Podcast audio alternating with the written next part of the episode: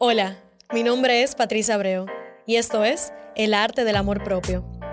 Un espacio donde iremos descubriendo la obra maestra que tú eres y el arte de amarte cada día más para vivir la vida que hoy sueñas. Acompáñame en tu journey de amor propio. Bienvenida mi gente a otro episodio de El arte del amor propio. Como siempre, yo estoy sumamente feliz y agradecida de estar aquí teniendo esta conversación con cada uno de ustedes.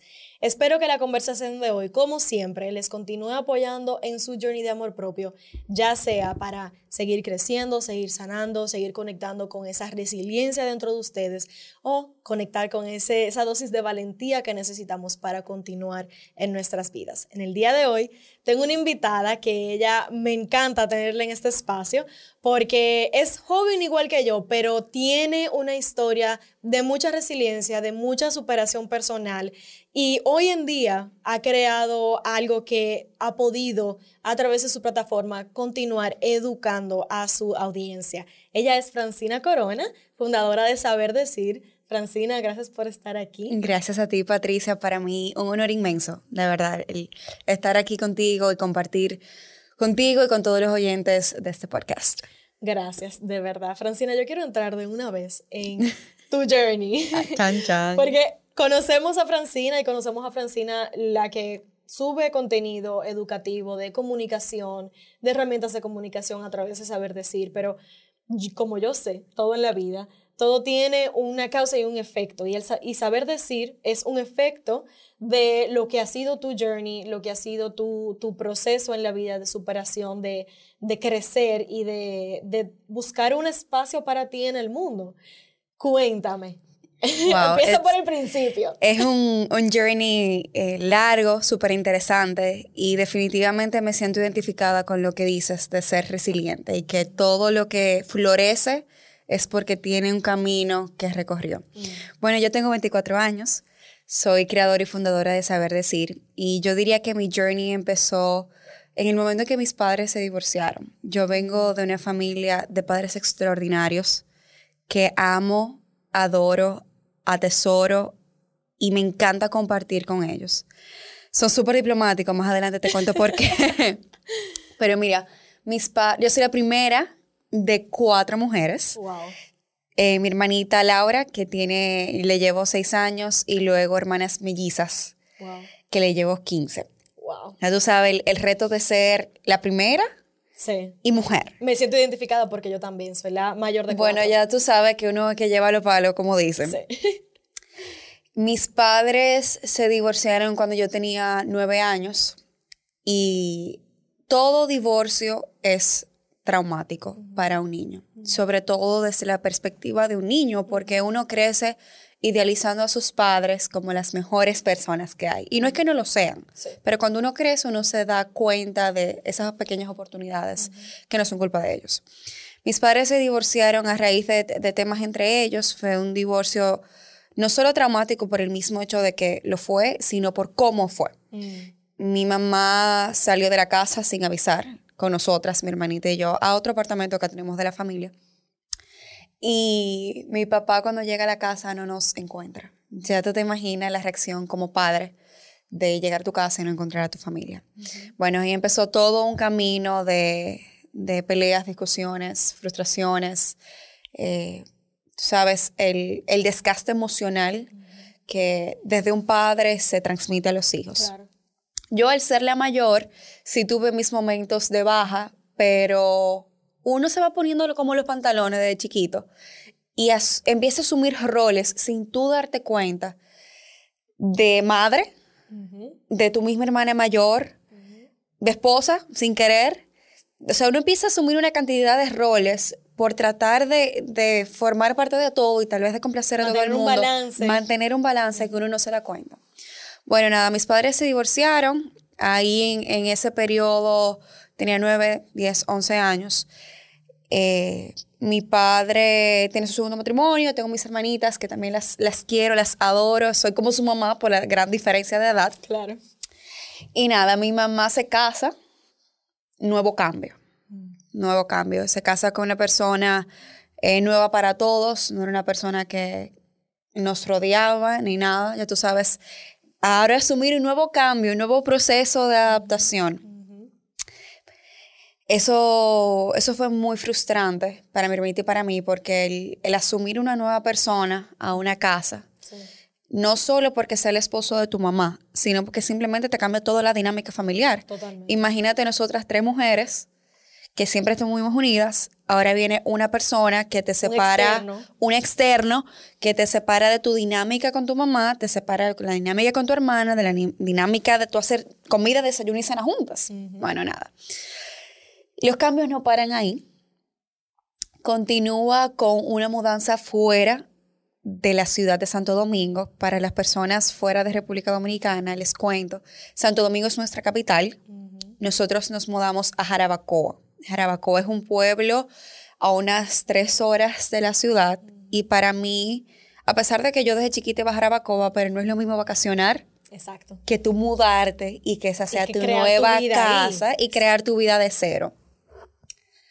Pues nos mudamos, yo en tercero de bachillerato, dígase los dos últimos cursos del colegio, que se supone que son los mejores cursos donde tú más compartes con tu promoción. Y muy significativos. Y muy significativos porque marcan tu vida profesional, tu vida académica después y te marcan a ti mismo personalmente. Bueno, pues ya ustedes saben quién se mudó a Jarabacoa. Eh, fueron dos años mm, cuesta arriba porque yo conocí mi casa el día antes de iniciar el colegio no conocía a nadie. Imagínense tener toda la vida en una ciudad y de repente movilizarte a otra por un corto, por un periodo de tiempo tan corto. Tú dices, sí, ni vale la pena adaptarse porque yo tengo que volver a la ciudad, entonces ¿para qué? Pues yo todos los días agradezco por esa experiencia de esos dos años.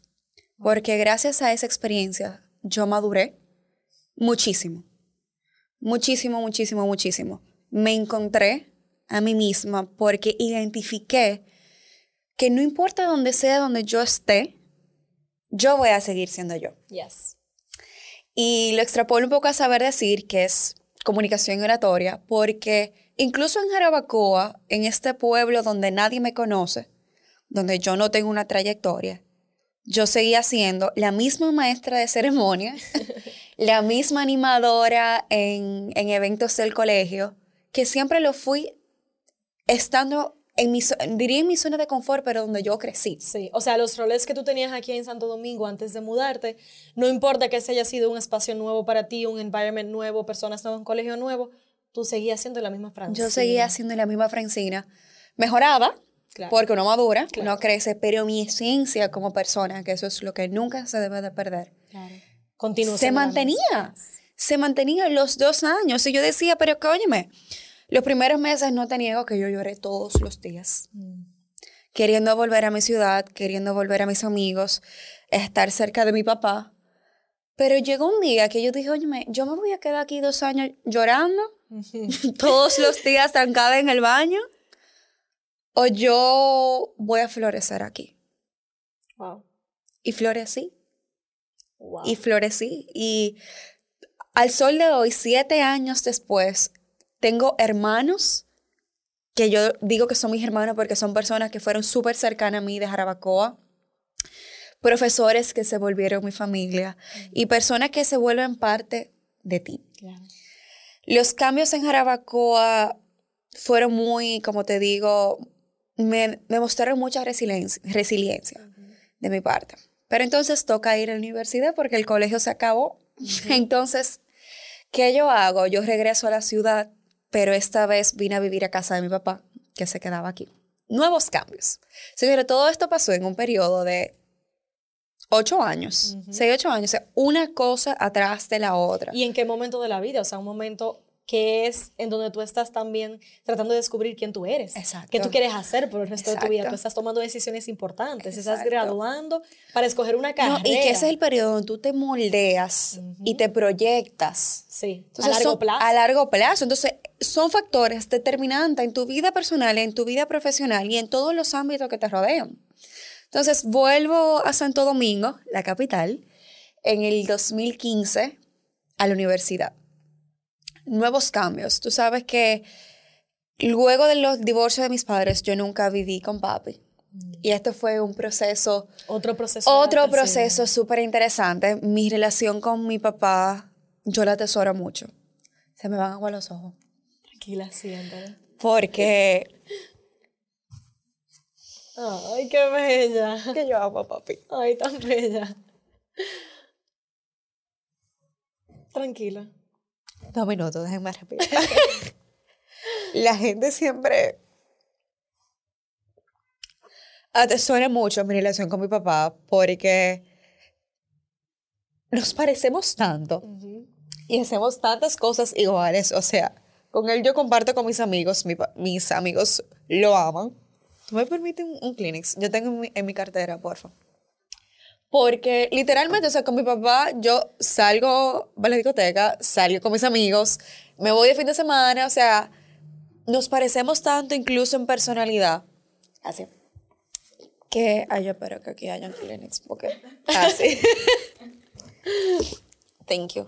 Porque eh, esta personalidad extrovertida, difícil de olvidar cuando marca la tiene mi papá. Ajá. Y nuestro journey, porque yo le digo que no es solo mío, Claro. creo que es un camino de ambos, nos hemos encontrado mucho. Porque mi papá creció, viene de una familia de 11 hermanos, donde él es uno de los más pequeños y cuesta mucho el tú echar para adelante, el tú venir de cero y tú crecer en un hábito familiar, en atesorar y darle a tus padres lo que tú no recibiste y dárselo a tus hijos, frustra mucho porque te corta mucha infancia te corta mucho crecer. Y esa fue la realidad de mi papá y la realidad de mi familia. Ellos, tú sabes, tu- tuvieron que tirar para adelante desde cero. Y mi papá, al nunca tener a su primera hija tan de cerca, tú sabes, se vuelve un padre eh, a veces controlador, a veces Overprotective. overprotective, eh, se vuelve un padre que conoce tanto de la vida que te sobrecuida para que no te pasen las cosas. Entonces, eso pasó por muchos periodos eh, y eso fue creando en mí no el not setting healthy boundaries with my father y me enseñó a crearlos saludablemente. ¿Por qué? Porque yo no tenía un límite saludable con él donde yo dijera hasta aquí, sino que todo lo que él decía, todo lo que él me corregía, todo lo que él asumía para mí era lo correcto. Y para mí no era una falta de respeto, una falta de consideración, porque así me lo enseñaron. El yo tal vez refutarle un comentario, una O posición, retarle un pensamiento. o retarle un pensamiento que tal vez en mi cabeza no estaba correcto, pero el tú comunicarlo, ¿sabes? Para mí eran, era como que, wow, eso es too much. Sí. Y nada, eh, wow. Qué bella. Gracias por compartir eso. Es que es tan bonito porque a veces tú te frustras en pensar que, y vuelvo a la idealización, uno idealiza a sus padres como lo mejor que hay, pero cuando tú creces, tú dices, óyeme, ellos fueron lo mejor que han podido y te han dado lo mejor que han podido, que no ha sido suficiente porque ahora tú ves otras cosas, no significa que ellos no te hayan dado lo mejor que te han y podido de que dar te amen. y de que te amen y que quieran lo mejor para ti. Pero yo- en nuestro camino, de, de mi papá y el mío, eh, tuvimos muchas situaciones donde yo estaba al borde de irme de la casa. Diría, no, no que me costó al 100% una relación sentimental, pero por el mismo hecho de yo no tener límites saludables, todo lo que pasaba en mi casa, yo lo, vamos a decir, lo votaba, lo tramitaba con mi relación y se fue desgastando. Claro. También creo que hay un rol de la otra parte donde no, no te haces responsable, pero tú reconoces el esfuerzo ajeno dentro. Pero ya esos son otros 500. Entonces, eh, yo estuve mucho, muchas veces al irme de la casa, muchas confrontaciones con papi porque no nos entendíamos. Papi, por el mismo tema de cómo creció, no tiene, vamos a decir, no tiene esa habilidad comunicativa de expresar siempre las cosas, de decirte estoy muy orgulloso de ti, eh, tira para adelante, validarme. Palabras de afirmación. Y yo me, me cerré en esa burbuja de tirar para adelante en lo profesional y en lo académico, que tampoco lo veo mal ahora. Yo estoy muy orgullosa de quién yo soy, de lo que he logrado. Pero te reenfoca de una forma porque tú te exiges tanto y buscas tanto esa validación hasta más no poder que tú te desgastas. Totalmente. Llega un punto que yo le dije, papi, pero que tú no te estás dando cuenta de quién yo soy. O sea, yo tengo 22 años de edad, yo soy gerente en una de las entidades financieras más grandes del país, tengo este proyecto, tengo una maestría, me gradué a los 17 años y para ti no es suficiente porque tú me sigues exigiendo. Wow. Y no fue hasta un día donde nos encontramos en, esos, en esas dinámicas, choques que existen, fricciones, donde yo se lo externé. Y luego de ese día, él me dio las gracias me dio las gracias porque él no sabía cómo yo me sentía. Mm. Él no sabía que yo me sentía tan ahogada en un vaso de agua por buscar su validación. Que él decía, yo no sabía que yo te exigía tanto. Comunicación asertiva, mis amistades. él no sabía que yo me encontraba en esta situación donde yo decía, para ti no es suficiente. Mm. Y eso es increíble cómo tú lo extrapolas a tu vida laboral, a tu vida personal porque mi vida, por ejemplo, personal, yo, no, yo siempre sentí que yo tuve la culpa de, esa relación que terminó, incluso años después. Y no fue hasta que yo encontré mi camino al amor propio donde yo dije, pero la verdad es que no. Mm. La verdad es que yo no tengo la culpa. Wow. Y es increíble como en ese proceso tú sin querer, sin querer repites patrones. Totalmente. Y no es hasta un día también que tú te das cuenta y dices, óyeme, pero ¿por qué esto me pasa tanto en el trabajo? O me, me pasa tanto con mis amigas. Porque sigue surgiendo, porque sigue saliendo. ¿Por qué? Pero en todo esto, yo creo que es muy importante recalcar una sola cosa, que es el patrón que te ayuda a identificar. Y es el tú vivir en presencia. Mm. Cuando tú vives en presencia, y vivir en presencia es todos los días tomarte un momento de reflexión.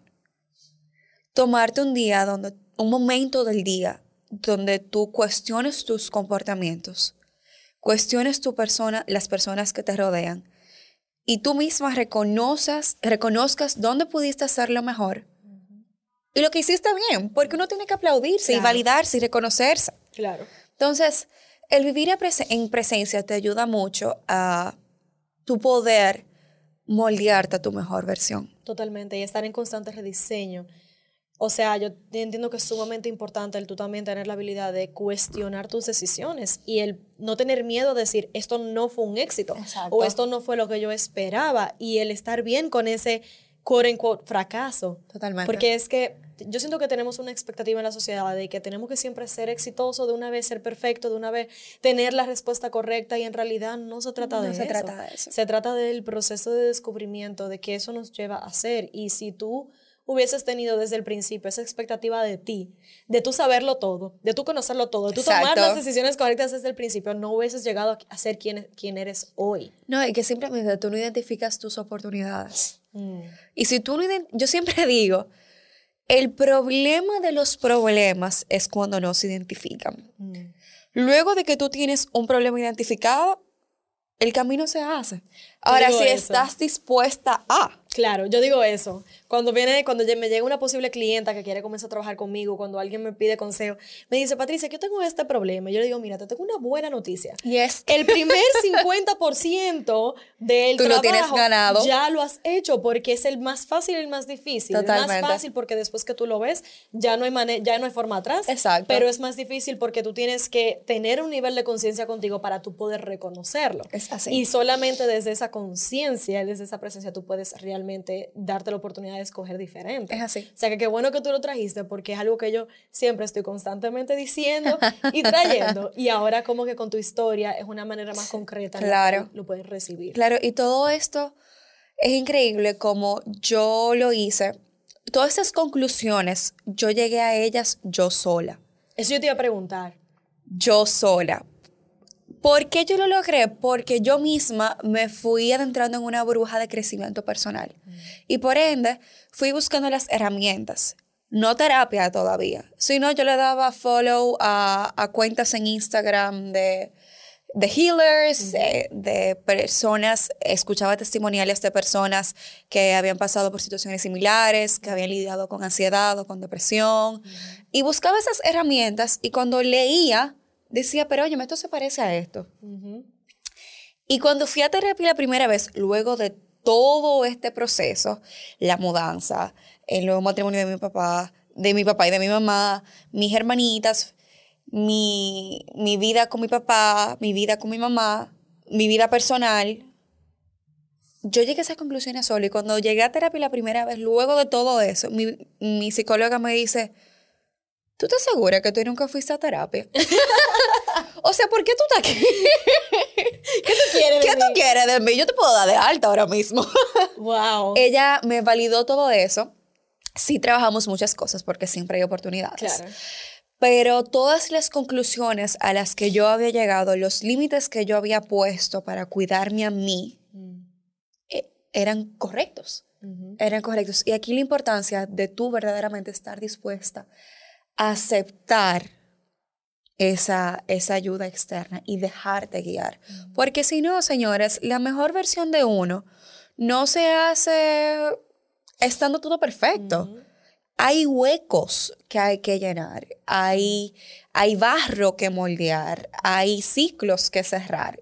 Y cuando uno cierra ciclos es que uno florece, señores. Totalmente. Y yo creo que tu journey tiene un momento muy importante, que es, y es de- esto es un team que sigue saliendo con todos los invitados que he tenido, que es que tú tuviste en ese momento de quiebre, Sí. en donde tú te preguntaste, ¿de verdad yo voy a durar los próximos dos años de mi vida aquí llorando por esta realidad? Exacto. O sea, el momento en el cual tú te hiciste esa pregunta, tú reconociste de que tú tenías el poder de tomar una decisión que podía cambiar tu vida en ese momento. Tus circunstancias no iban a cambiar, No. pero tú sí podías cambiar el cómo tú reaccionabas a ella y qué tú creabas con eso. Esa frase yo te la puedo resumir en una de mis frases favoritas que me enseñó una de mis mejores amigas, que todos los días también le agradezco.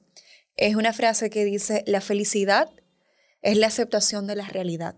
Mm, me encanta. Cuando tú aceptas tu entorno, cuando tú aceptas lo que te rodea y quién tú eres, tú empiezas a trabajar sobre eso. Porque lo Yes. frustrante es cuando tú lo sabes y tú no lo reconoces. Cuando tú, cuando tú quieres cambiar de, o sea, todo. O cuando tú te engañas pensando que una cosa es y no lo es. Ujú. Cuando tú te engañas idealizándote con cosas que al final no lo son. Sí, sí. Yo siento que hay mucha gente que, que struggles, que, que su mayor reto es el aceptar su Sí. realidad por el tema de Que no es fácil. Implica, exacto, implica el tú enfrentar una realidad que hasta ahora tú no te habías dado la oportunidad de realmente ver, porque el ver la realidad, el reconocer lo que es, significa que entonces tú vas a tener que preguntarte qué yo voy a hacer al respecto. Ajá. Y por eso es muchísimo más fácil el quedarse en la conversación de yo soy víctima de esta circunstancia, o yo soy víctima de esta realidad.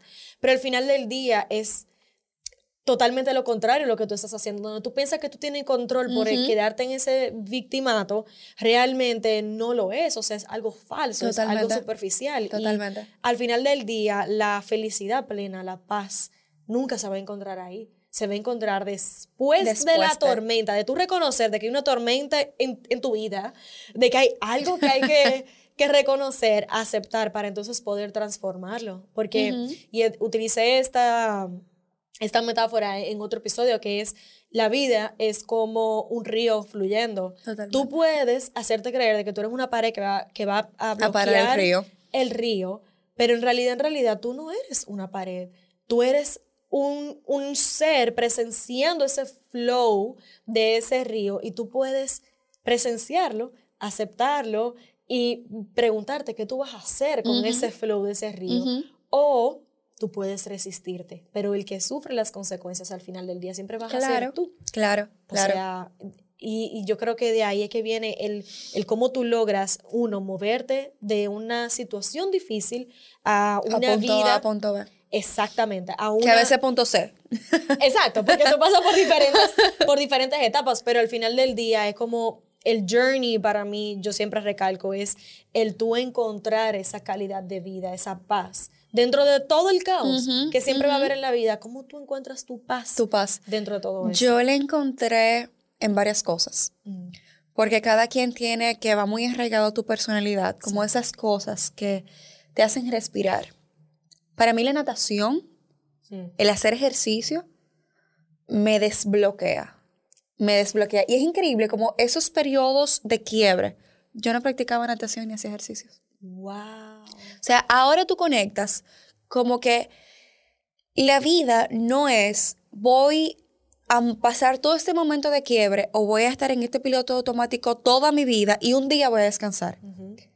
El balance de la vida es que en tu día a día tú puedes encontrar cosas que te hagan respirar. Yes. Sea la lectura, sea tocar un instrumento, sea ir a caminar, sea hacer ejercicios, sea escuchar música, lo que a ti Te haga feliz. te haga que paz. Escribir, Claro. a mí me encanta escribir experiencias, porque mis experiencias, porque en esas reflexiones yo escribo cómo me siento, qué pasó, Ujú. qué yo pude haber hecho mejor y qué hubiese pasado si yo hubiese actuado de otra forma. Ajá. Entonces, me encanta hacer tú como que ese journalism, Claro. Porque después pasa una situación similar y tú miras para atrás y tú reflexionas y tú dices, ok, yo actué bien, puedo actuar de esta forma de nuevo o actúo diferente porque este outcome pudiera ser mejor. Entonces, súper interesante cuando tú haces esas anotaciones de tus experiencias que te marcan, porque tú no solo reflexionas, sino te enseñan a conocerte, Claro. A tus patrones de comportamiento, a lo que sí te gusta, de lo que no te gusta, y a poner límites basándose, basándote en eso. Claro, y algo más que, que yo me he aprendido en mi journey, que es el tú aprender de que en cada situación, cuando vuelven a surgir situaciones similares, porque siempre la vida te va a traer cosas para atrás, el tú recordar lo, cómo tú reaccionaste la vez pasada y el tú saber de que tú no necesariamente tienes que fall back on that pattern, tú no, No, tienes que y repetirlo. tú validas lo mucho que tú has crecido. También. Porque, por ejemplo, a veces yo digo con los mismos temas de, de papi, papi, te amo.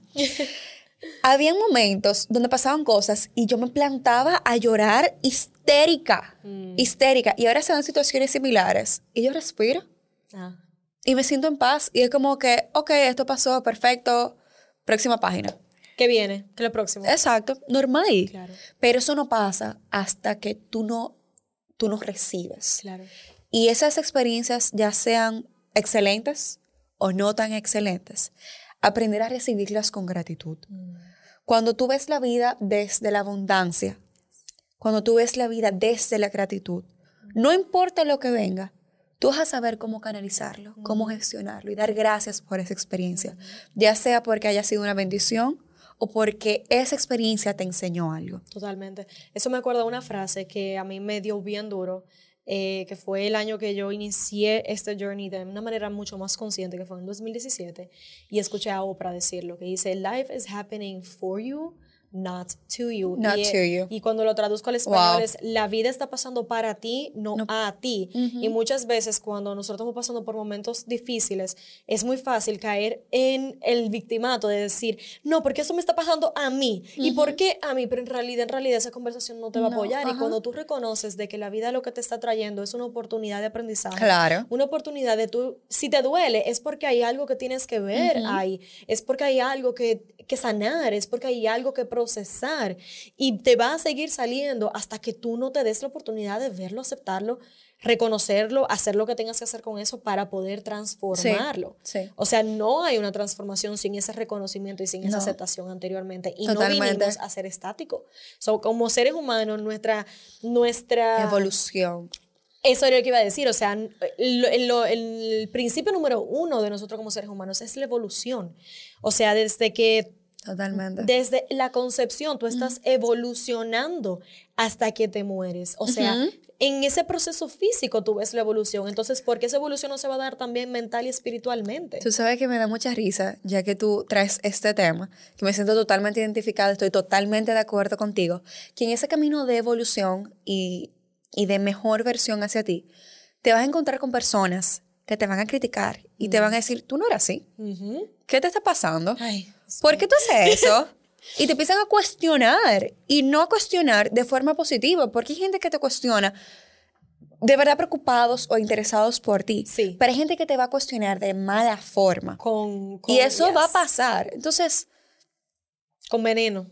Con veneno, yo diría. Esa es la palabra perfecta. Con veneno. Pero tú sabes por qué pasa eso. Que, esa, que yo siento que hay otra conversación que no se trae lo suficiente y es la proyección. Ajá. Que es el, ese ser humano te está proyectando su- sus inseguridades Contigo. contigo porque entiende que de una manera u otra sabe bien profundo Ajá. que pudiera estar haciendo lo mismo que tú, reconociendo su propia verdad, pero no se está dando No. la oportunidad de hacerlo. Exacto. Y entonces, ¿qué es lo que pasa? ¿Qué es lo que pasa? Y ahí es cuando, por ejemplo, yo cuando hablo de amor propio me dicen, no, porque eso es egoísmo, no sé qué cosa. No, no, no. Es un reconocimiento de tú como ser humano y cuando tú te das esa, tú te abres ese espacio en ese journey das de la oportunidad, señores, qué lindo. Exacto. Que lo haces con amor incondicional hacia ti. Tú estás modelando y haciendo lo mismo para que el resto de la humanidad lo pueda hacer también.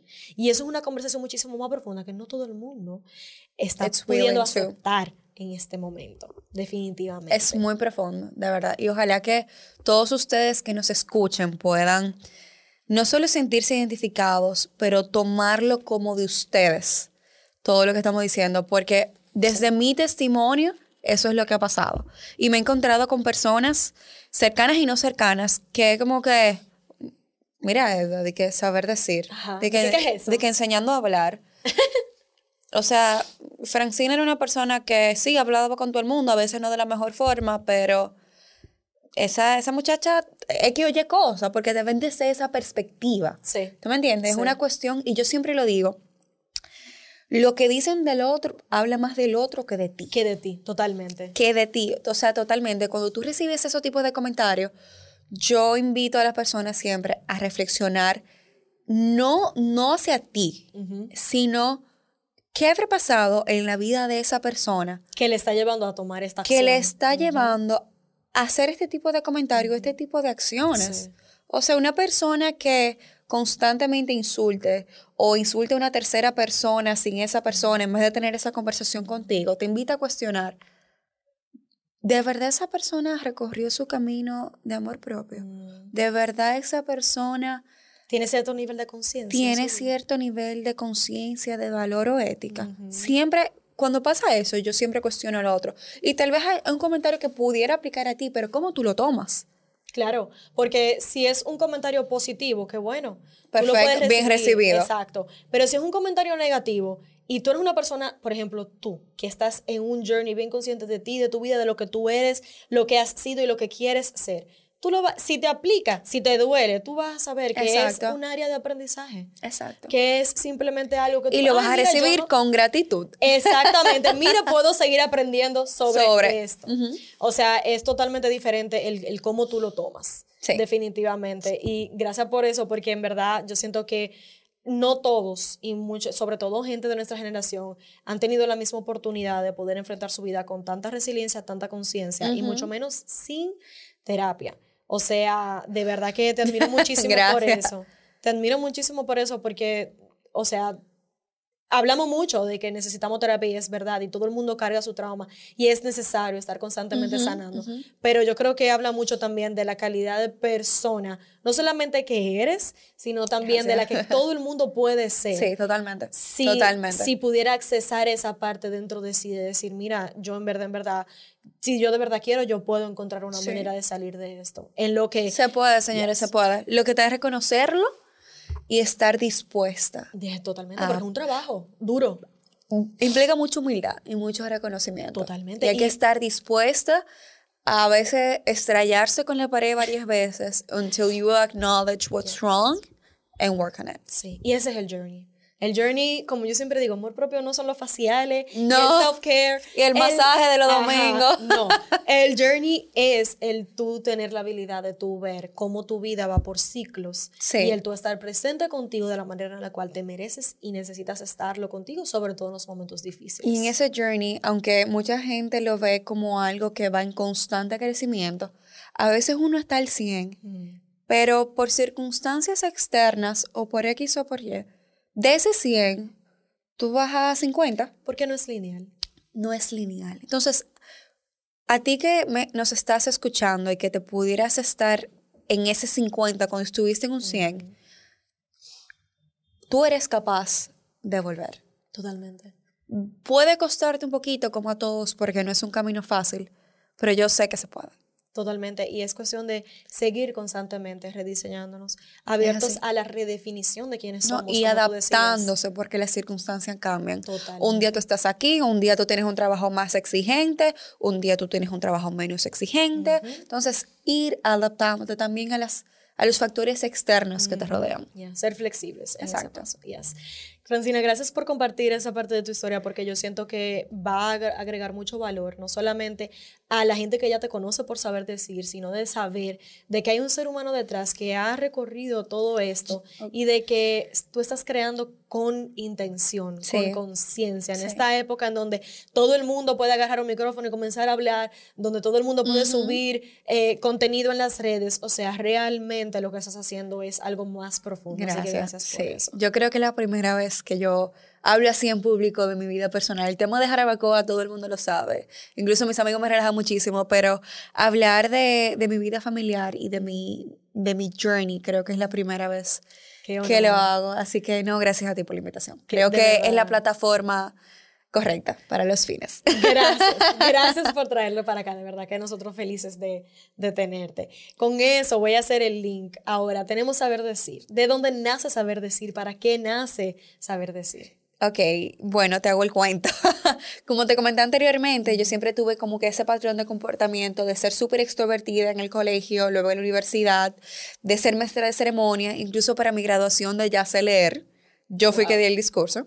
Entonces, como que el área de la comunicación siempre me llamó. Surge y acontece que no me dejaron estudiarlo. Tú sabes, padres un poco conservadores, a veces estudiarlo, que deje dinero, ta, ta, ta, ta, ta. Bueno, Estudié administración de empresas, no me arrepiento porque también trabajo en mercado corporativo que me encanta. Okay. Pero administración era lo único que me permitía como que elegir entre diferentes áreas. Bueno, nada, yo siempre tuve como una mente emprendedora de hacer negocios de alguna forma, no me surgió nada. Nada, señor. En la universidad yo decía, voy a hacer esto. No, ok. Voy a hacer esto. No, como que no me llenaba. No me llenaba. Cuando llegó la pandemia, aquí en República Dominicana, los primeros tres meses del 2020, bueno, febrero, marzo, abril y mayo, cerraron la ciudad.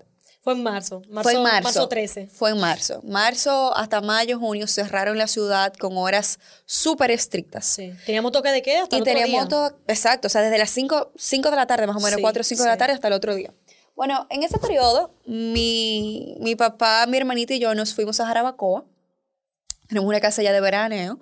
Y nos fuimos. Dijimos, bueno, para quedarse uno aquí trancado en la ciudad, vámonos a respirar aire, puro y ver verde. Pues nos fuimos. Y cuando yo estaba haciendo las maletas, yo cogí varios libros que tenía en mi, en mi estante y dije, déjame yo leerlos porque allá yo sé que los voy a necesitar y déjame aprovechar el tiempo. Dentro de esos libros hay un libro de Teresa Baró que se llama Saber Decir. Mm. Y es un libro, de, y lo dice de sí mismo, recetas básicas de presentaciones. Básicos de oratoria, básicos de lenguaje no verbal, básicos de cómo tú introducir y concluir una, una presentación. Y yo leyéndolo dije, señores, pero esto es mucha información relevante, súper básica, y que nadie te la enseña. O sea, no existe una carrera universitaria, o sea, un módulo universitario que te hable de comunicación efectiva. No existe una materia en el colegio de comunicación asertiva y efectiva. No existe. Y yo siempre leyendo eso dije, óyeme, ¿cómo es posible que la habilidad más básica del ser humano, más básica, el tú hablar, comunicarte, no te la enseñen? Wow. O sea, ¿cómo es posible que uno tiene que llegar tal vez a un nivel ejecutivo superior para que te digan, tú necesitas una clase de oratoria porque tú tienes que aprender a hablar? Ajá. Pero en realidad la comunicación es tan parte de nuestra vida. Es parte de absolutamente todo. Incluso aquellas personas por X o Y discapacidad no pueden hablar, se comunican de otras formas. O sea, la comunicación es clave en todos los aspectos. Y todas las formas de comunicación. Y de todas las formas de comunicación. Entonces, leyendo ese libro, yo empecé a tomar anotaciones y yo dije, ok, yo quiero crear una plataforma para enseñar esto.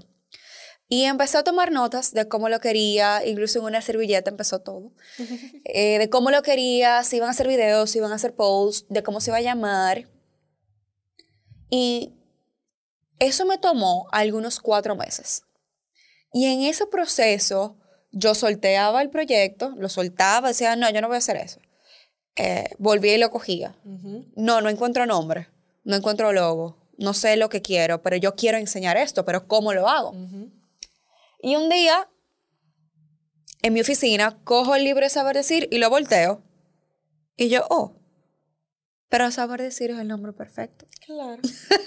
y así, entonces dije, bueno, vamos arriba. Y en el proceso de diseño de logo, que lo hice yo, yo sola, eh, registrar la marca en las entidades legales del país me tomó algunos seis meses. Y no fue hasta agosto del 2020 donde oficialmente aperturé la cuenta en Instagram, saber decir. Y la verdad que siempre ha sido el enfoque, educar. Eh, y yo creo que la comunicación no solo se limita a tú hablar correctamente. Claro. Señora, la comunicación moldea tu vida. La comunicación determina pasos en tu vida. ¿Por qué? Porque cuando tú aprendes a comunicarte asertiva y efectivamente, tú aprendes a poner límites correctos, a comunicarlo de forma correcta, a tomar decisiones correctas, a saber decir que no y a saber decir que sí. ¿Y cuándo? ¿Y cuándo? ¿Cómo? ¿Y, por qué? Entonces, yo creo que saber decir no se limita a solo a, que, a que aprendas esos tips y herramientas de comunicación y oratoria, sino que gracias a eso tú puedes encaminar tu vida en un curso donde tú quieras llegar. A través de... A través de la comunicación. Exacto, a través de tu expresión. Y volvemos y traemos la, el ejemplo perfecto de tú, por ejemplo, utilizando esas herramientas y con tu papá en esa situación. Sí, no, yo lo digo y es uno de los, yo a veces digo que saber decir es como que el resultado de muchas frustraciones, porque chiquita, por ejemplo, te dicen, no me hables en ese tono. Ok, ¿en qué tono te hablo? Enséñame en qué tono te debo hablar. Entonces eso pasa muchísimo y pasa... Eh, nos pasa a todos. Entonces, eh, saber decir es este espacio donde juntos nos educamos en comunicación interpersonal y oratoria. Y gracias a Dios ha tenido un crecimiento, yo diría, exponencial en los dos años que llevamos. He sido eh, testigo de muchas experiencias de personas que gracias a esta plataforma han tomado decisiones asertivas en su vida, han moldeado su vida, han tomado decisiones, han pedido perdón de formas correctas y dicen como que, conchale, qué chulo es cuando tú haces de la comunicación una parte esencial de tu vida, porque la comunicación es como hacer ejercicios. No es que tú fuiste a cogerte un curso un día y ya tú aprendiste ejercicios de articulación. La comunicación es como hacer ejercicios. Y esa persona que quiere, por ejemplo, su cuerpo tonificado, quiere rebajar y tiene una meta, todos los días tú vas ejercitando tu comunicación, tú ejercitando tu inteligencia emocional para tú ser asertiva comunicándote. Todos los días tú haces ejercicios de articulación porque tú quieres proyectar tu voz mejor. La comunicación es eso. Es un ejercicio diario que te va a ir moldeando y que luego va a ser parte de ti como cualquier otro hábito. Totalmente. Para mí, puedo dar un ejemplo que me acaba de llegar a la cabeza sumamente efectivo, que yo siento que transformó la manera en la cual no solamente yo enfrentaba momentos difíciles en mi relación, sino también en general, que fue lo siguiente, que fue back in 2017 también que lo, lo comencé a implementar y es cuando tú tienes un problema con alguien, sobre todo en las relaciones amorosas, donde, mira, pasó tal cosa. Y verdad, y ese tal cosa pasó más del, del otro lado y, y, es como vamos a enfrentar, vamos a tener esta conversación incómoda. Sí. No todo el mundo tiene la misma apertura de tener esa conversación incómoda y cuando tú le traes esa conversación, ¿qué ellos van a hacer? Ellos se sienten atacados, ¿verdad? Cuando se sienten atacados, eso hace que el ego de esa persona se suba, que comience, eh, eh, eh, piense que lo que tiene que estar es en la defensiva, pero si tú tienes una relación, en este caso amorosa, tú no puedes tener conversaciones honestas con soluciones si ustedes los dos entienden que están uno contra el otro. Exacto. Y a mí me pasaba que una manera que yo utilizaba de comunicación y yo dije, wow, eso fue cuando yo me di cuenta. yo te dije, ok. O sea, eso fue una de las primeras cosas que como que yo me puse, en el, me puse el espejo al frente y yo dije, wow, qué poder tiene esto, que era, es muy fácil el tú, el tú echarle la culpa. La culpa. A la otra persona Y cuando yo dije, ok, ¿cuál es la manera entonces de yo traer este tipo de conversación de una manera en la cual sea productiva? Ellos decir, ok, ah, por más que esa persona sea responsable de esa acción, por más que esa persona haya tomado una decisión consciente Es de una esto, relación. es una relación. O sea, si yo de verdad quiero una solución y yo no voy a terminar votándolo por eso, entonces, ¿qué hago yo y qué gano yo culpándole, haciéndole sentir culpable cuando ya yo sé que él sabe de que lo que hizo no estaba bien? Es así. Entonces, para mí fue un proceso de healing my own ego, Ujú, tragarme mi ego, conectar con mi humildad, pararme responsable por la parte que yo era responsable y también porque era un proceso de aprendizaje para él, porque si yo lo estaba aprendiendo también era un, un proceso de aprendizaje Por para eso él. yo digo que hay journey de dos De personas. dos personas, sí. Crear el espacio para que él, él supiera de que no era una psicología inversa que yo le estaba haciendo, de que no era manipulándolo, no era que yo quería sacarle la información Ajá, para después ajá. darle un golpe, porque también eso pasa. Yo me río porque yo tuve un caso similar y es como que cuando tú realize that, it's shocking. Yes, It's o sea, shocking. y es un proceso, y yo recuerdo que inclusive nosotros habíamos estado terminado en ese momento y cuando volvimos, volvimos y yo le planteé esto, yo le dije, mira, a partir de ahora estas van a ser el tipo de conversaciones que vamos a tener, o sea, cuando yo te traiga algo, si Esta es la forma de abordarlo. Ajá, y no, y que yo, yo se lo decía, o sea, decía, yo no te estoy culpando, yo no te estoy diciendo que tú tienes la culpa, porque si nos ponemos a echar culpa, no vamos a salir nunca, de aquí. nunca. Yo te lo traigo porque honestamente, genuinamente, yo quiero poder tener esta conversación de una manera que podamos encontrar una solución y podamos pasar a lo próximo. Pero mira qué interesante como tú psicológicamente llegaste a esa conclusión y lo comunicaste de esa forma. Claro. Por eso es muy importante trabajar la inteligencia emocional Claro. y, el trabajar el trabajo personal que hay detrás, porque lo que pasa aquí en la cabeza es lo que sale por la boca. Sí, totalmente. Yo tenía la suerte de que eh, esa expareja mía es sumamente maduro emocionalmente, sumamente coherente, sumamente objetivo. Entonces, eh, la, la que no lo era era yo. Era tú. Yo era más explosiva, más impulsiva. Entonces también, y yo soy maestra también, o sea, como Mm. educadora, hay, hay, hay una parte comunicativa también que yo tengo de Claro. manera natural, pero que fue un proceso de aprendizaje para los dos, aprender a comunicarnos. Y, y después, cuando yo me sentí lista, yo comencé a pasar esa habilidad a mi relación con mi mamá. Y a todo mi- a- mejoró. A, todas mis otras relaciones, no, y que yo hasta me, me veía, ya yo comencé a presenciar eh, cosas que ella podía estar haciendo inconscientemente, manipulando lo que sea, sin, sin ninguna intención negativa, como Negativa. de... Y yo decía, eh, yo puedo no accesar a mi ego en este momento, yo puedo en e- conectar con mi humildad, saber que esto es una proyección de ella, yo no voy a match her en esa energía. Ujú. Cuando ella quiera tener la esa conversación de una manera más consciente, pues yo estoy aquí. Claro. Pero mientras tanto, ella, ella está activada, yo no. No. voy- cero, cero, cero, Cero talking. Yo estoy preparando mi té, mi desayuno, estoy tranquila. Y eso en verdad transformó totalmente. Eso transformó la dinámica en mi familia. Sí. Eso transformó la energía y la comunicación en mi Ujú, familia a un punto en donde, al igual que mucha gente admira mucho tu relación con tu papá, mucha gente admira mi, mi relación con mi mamá y mi relación en mi Qué lindo. núcleo familiar, Qué mi mamá y mi hermano. Y yo siento que muchas cosas tienen que ver con eso. Tú sabes que yo agradezco mucho eh, cómo son mis padres, porque a pesar de todo esto, a pesar de ese camino tan tedioso de expareja, divorcio y demás, mis padres hoy día han creado, porque no la tenían, han creado la capacidad de comunicarse entre ellos. Totalmente. Porque también conozco otros casos donde simplemente no hay ningún tipo de comunicación Sí. y donde los hijos son el canal de comunicación entre esas dos personas. Eso es lo peor. Yo veo eso fatal. Sí. O sea, usted como padre responsable maduro, hágase responsable de los hechos Claro. y asuma aún así su rol como padre y madre y tenga la conversación Claro.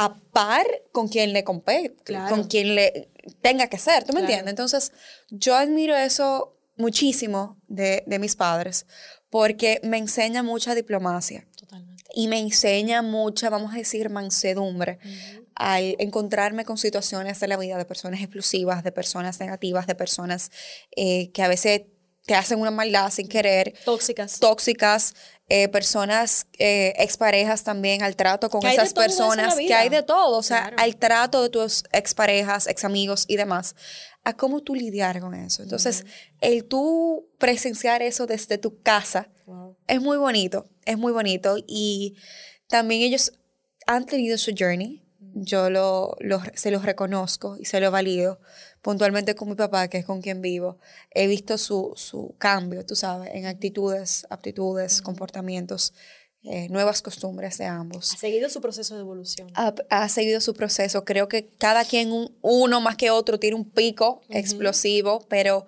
cuando tú estás en ese camino, tú lo reconoces y no te lo tomas personal. Totalmente. Totalmente. Y creas más espacio para la armonía en general. Claro, claro. ¿no? Y uno crea costumbres entre ambos, toma decisiones entre ambos. Por poner un caso súper, súper sencillo, mi, mi papá es súper aventurero, siempre hemos monteado, hemos ido de pesca y demás. Y a veces, los fines de semana, él me decía un viernes, mira, mañana hay un viaje para tal sitio.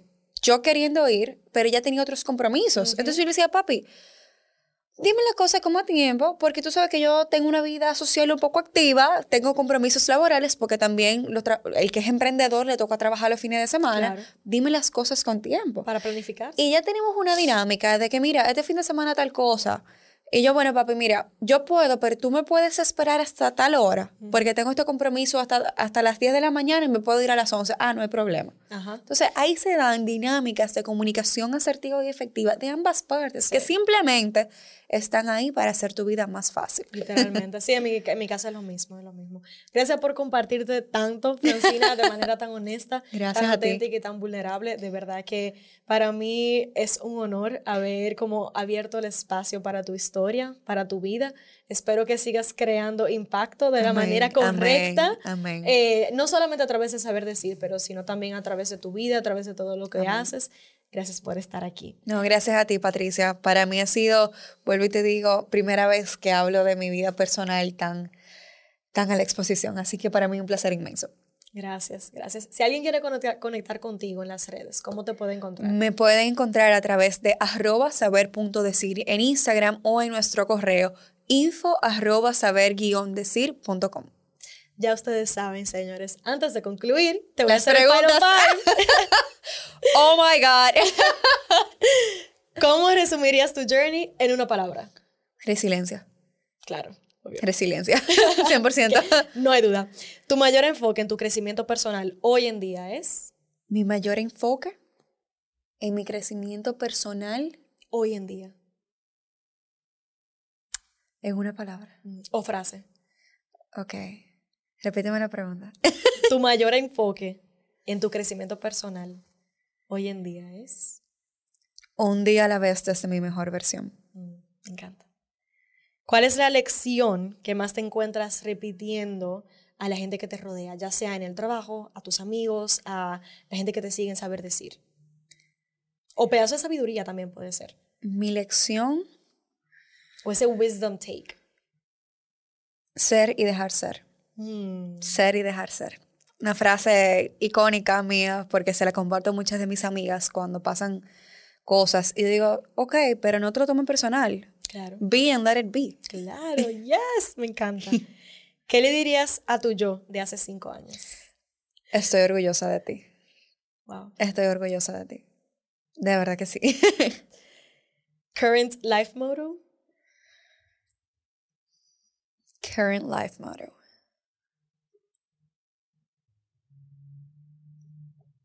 Qué bonito. De verdad, porque te pone, te pone a, en un estado de introspección profunda. Current life motto. Being myself. Mm, me encanta. Sé tú mismo.